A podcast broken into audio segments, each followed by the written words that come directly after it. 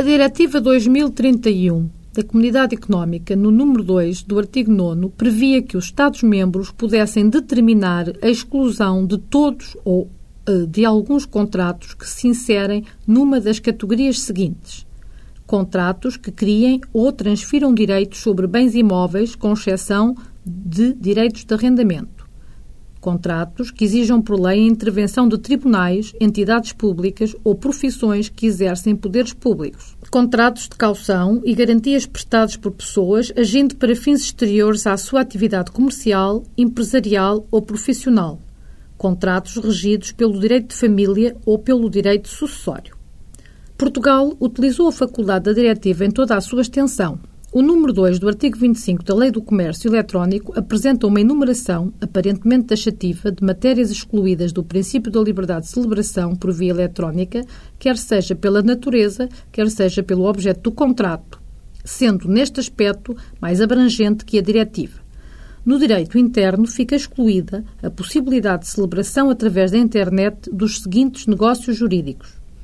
familiares e sucessórios negócios que exijam a intervenção de tribunais, entes públicos ou outros entes que exerçam poderes públicos, nomeadamente quando aquela intervenção condicione a produção de efeitos em relação a terceiros e ainda os negócios legalmente sujeitos a reconhecimento ou autenticação notariais. Ficam também excluídos os negócios reais imobiliários, com exceção do arrendamento. Ficam ainda excluídos os contratos de caução e de garantia quando não se integrarem na atividade profissional de quem as presta. Mas, para além desta enumeração, deve igualmente considerar-se como excluídos do âmbito do regime geral da contratação eletrónica as matérias